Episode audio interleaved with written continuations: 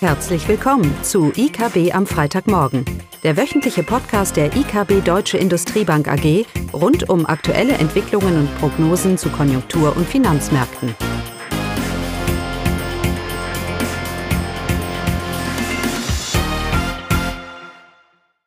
Willkommen zu IKB am Freitagmorgen mit äh, Klaus Bautnecht und mir, Caroline Vogt.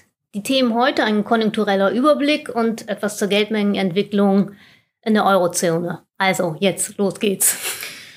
Ja, die Konjunktursorgen bestimmen weiterhin das Bild auf den Zinsmärkten. Wir haben zehn Jahre Grundrenditen bei minus 0,7, zehn Jahre US-Zinsen 1,5. Ich glaube, mehr braucht man gar nicht sagen. Die Negativität hält an. Man kommt fast in die diese Haltung eines Endgames, also dass man irgendwann dann an seine Grenzen stoßt. Wie tief können die Zinsen fallen? Was kann denn die Notenbank überhaupt noch tun? Eine extreme depressive Stimmung, die ich weiterhin nicht teile. Vor allem diese Thematik rund um dieses Endgame, dass man doch an seine Grenzen stoßt mit diesen, mit diesen geldpolitischen Maßnahmen der letzten Jahre, weil hier ja die Fiskalpolitik noch viel Raum hat. Ob uns die Konsequenzen gefallen, dieser Verteilungspolitik, Schuldner, Vermögenden, Staat, EZB, das ist sicher ein anderes Thema. Aber diese weiterhin übertriebene Negativität auf den Zinsmärkten, die ist für mich nicht nachvollziehbar. Und so ein bisschen eine Sorge natürlich von selbsterfüllenden Prophezeiungen, dass diese Negativität grundsätzlich die Stimmung auch in der Realwirtschaft hier belastet. Im Moment ist es noch nicht so ganz zu erkennen, aber man sieht es in den Zahlen aus den USA, diese grundsätzlich negative Haltung trügt das gesamte Bild an. Wir haben Zahlen aus den USA, das Verbrauchervertrauen und auch die Auftragseingänge, die rausgekommen sind, das waren beides relativ gute Zahlen. Das Konsumentenvertrauen ist weiterhin auf einem hohen Niveau und auch die Auftragseingänge bewegen sich im historischen Vergleich auf einem hohen Niveau. Nur es macht nichts aus, weil die Märkte erwarten, dass dieses Niveau nicht haltbar ist und von daher ist ein weiterer Monat von guten Zahlen kein Signal eines Umdenkens, sondern eher noch mehr Druck, dass das auf Sicht nicht haltbar ist. In diesem Modus sind wir im Moment auf den Märkten und dementsprechend eigentlich ganz solide Zahlen aus den USA werden Seite geschoben, weil das alles nicht haltbar ist. Und ich glaube in Europa, Caroline, Sieht's eigentlich ist da die Stimmung auch so negativ? Ähm, also von den Stimmungsindikatoren ähm, hat es eigentlich überrascht. Also heute kam ja äh, das Wirtschaftsvertrauen der EU-Kommission raus, wurde heute veröffentlicht. Das ist leicht gestiegen, überraschenderweise. Ähm, von daher ist die Stimmung gar nicht so schlecht. Auch die Indikatoren liegen weiterhin über ihrem langjährigen Durchschnitt. Von daher ähm, eigentlich alles äh, noch recht gut. Zudem hat die EZB äh, Geldmengenentwicklung und Kreditvergabe veröffentlicht für den Juli. Auch diese Zahlen waren nicht schlecht. Die Kreditvergabe an den Unternehmen ist um 3,9 Prozent im Vorjahresvergleich gestiegen. Dieser Wert, äh, den hatten wir auch schon im Vormonat, also hier eine stabile Aufwärtsentwicklung. Aber was natürlich weiter ein Wermutstropfen ist, äh, dass wir eine sehr, eine sehr heterogene Entwicklung im Euroraum haben. Das sieht man auch bei den vier großen Euro-Ländern. In Deutschland und Frankreich haben wir positive Wachstumsraten. Und Italien, Spanien, da ist, äh, ist die Kreditvergabe immer noch im, im negativen Bereich, auch wenn es sich hier deutlich stabilisiert. Auch die Geldmenge M3 ähm, ist recht kräftig mit 5,2 Prozent gewachsen. Im Vormonat gab es einen Plus von 4,5 Prozent. Von daher, also diese, diese Zahlen, Kreditvergabe, Geldmengenentwicklung und auch das Wirtschaftsvertrauen äh, sollten ja eigentlich die, die Konjunkturzuversicht vielleicht etwas stärken, eben trotz aller aufkommenden Konjunktursorgen. Naja, das Glas ist entweder halb voll oder halb leer. Eine Kreditvergabe von 3,8 Prozent, was ist, war es, glaube ich, für Unternehmen, mhm ist alles andere als eine boomende äh, Geldmengenausweitung. daher ist auch die Geldpolitik effektiv nicht sehr expansiv in der Eurozone, ganz egal, wo die Zinsen sind. Weil die effektive Geldmenge, auch wenn sie jetzt etwas angestiegen ist, das Wachstum, Caroline, doch weiterhin sehr, sehr mhm. überschau überschaubar ist. Ich habe das US-BIP vergessen. Äh, die Zahlen für das zweite Quartal, Wachstum 2% wurden bestätigt. Von daher gab es da keine negativen Überraschungen. Ja, kommen wir zu Deutschland. Wir hatten heute Morgen äh, Zahlen, was die Löhne und den Arbeitsmarkt angeht.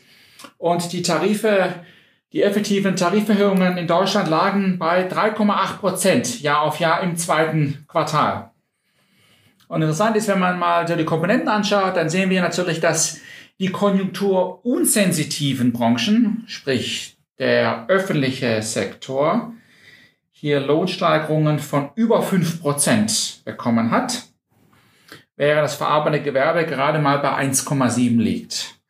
Aber auch 1,7 bei einer Produktion, die rückläufig ist in diesem Jahr und einem Arbeitsmarkt, einer Anzahl der Erwerbstätigen, die nicht sinkt, ist auch 1,7 zu viel. Mir ist nicht klar, wo Unternehmen diese Kosten hinbringen. Es gibt kein Produktivitätswachstum, weil die Produktion geht zurück.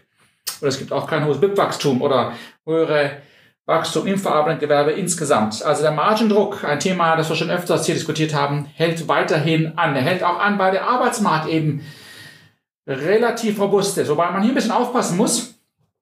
Die offiziellen Zahlen sagen uns, dass die Anzahl der Erwerbstätigen im Juli Jahr auf Jahr mit 0,8 gestiegen ist.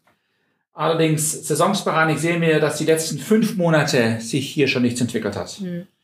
Und wir haben das schon mathematisiert. Ich, wir gehen davon aus, vor allem wenn jetzt das dritte und vierte Quartal nicht so gut läuft, wie das vielleicht noch vor ein paar Wochen erwartet war, dass diese Arbeitslosenquote in Deutschland ansteigen wird. Ich denke, das wird immer ähm, unvermeidlicher.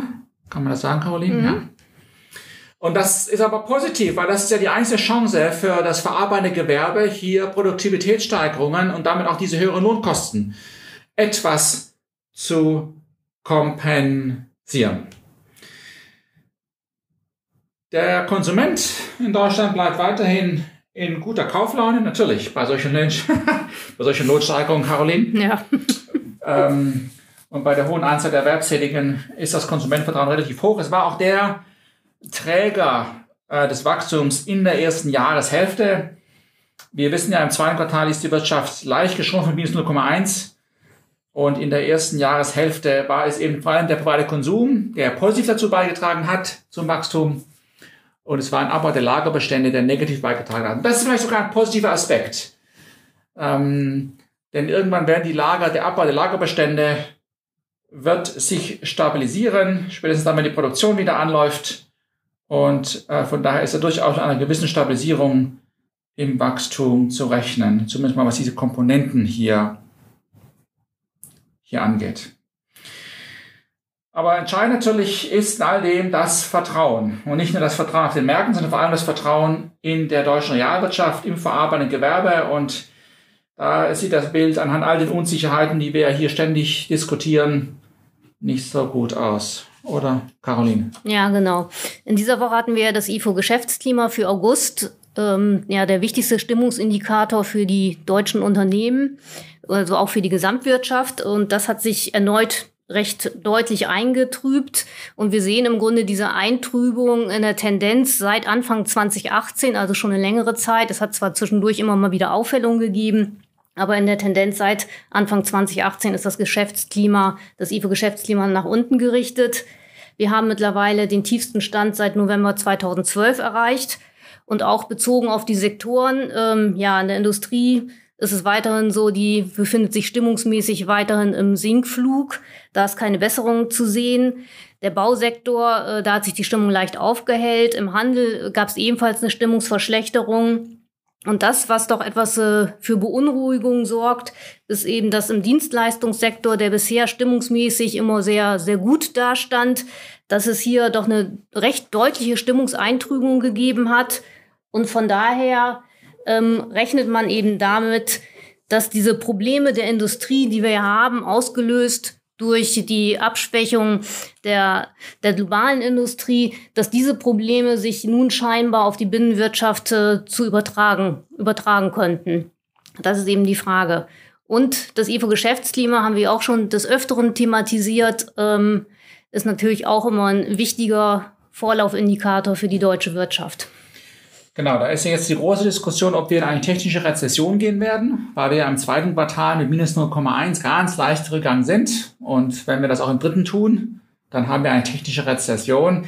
Darüber sind wir eigentlich weniger besorgt, weil wie Caroline sagt, der IFO ist ein Frühindikator und die aktuell doch ernüchternden Werte äh, geben uns ein Signal für das vierte Quartal, nicht unbedingt für das dritte Quartal.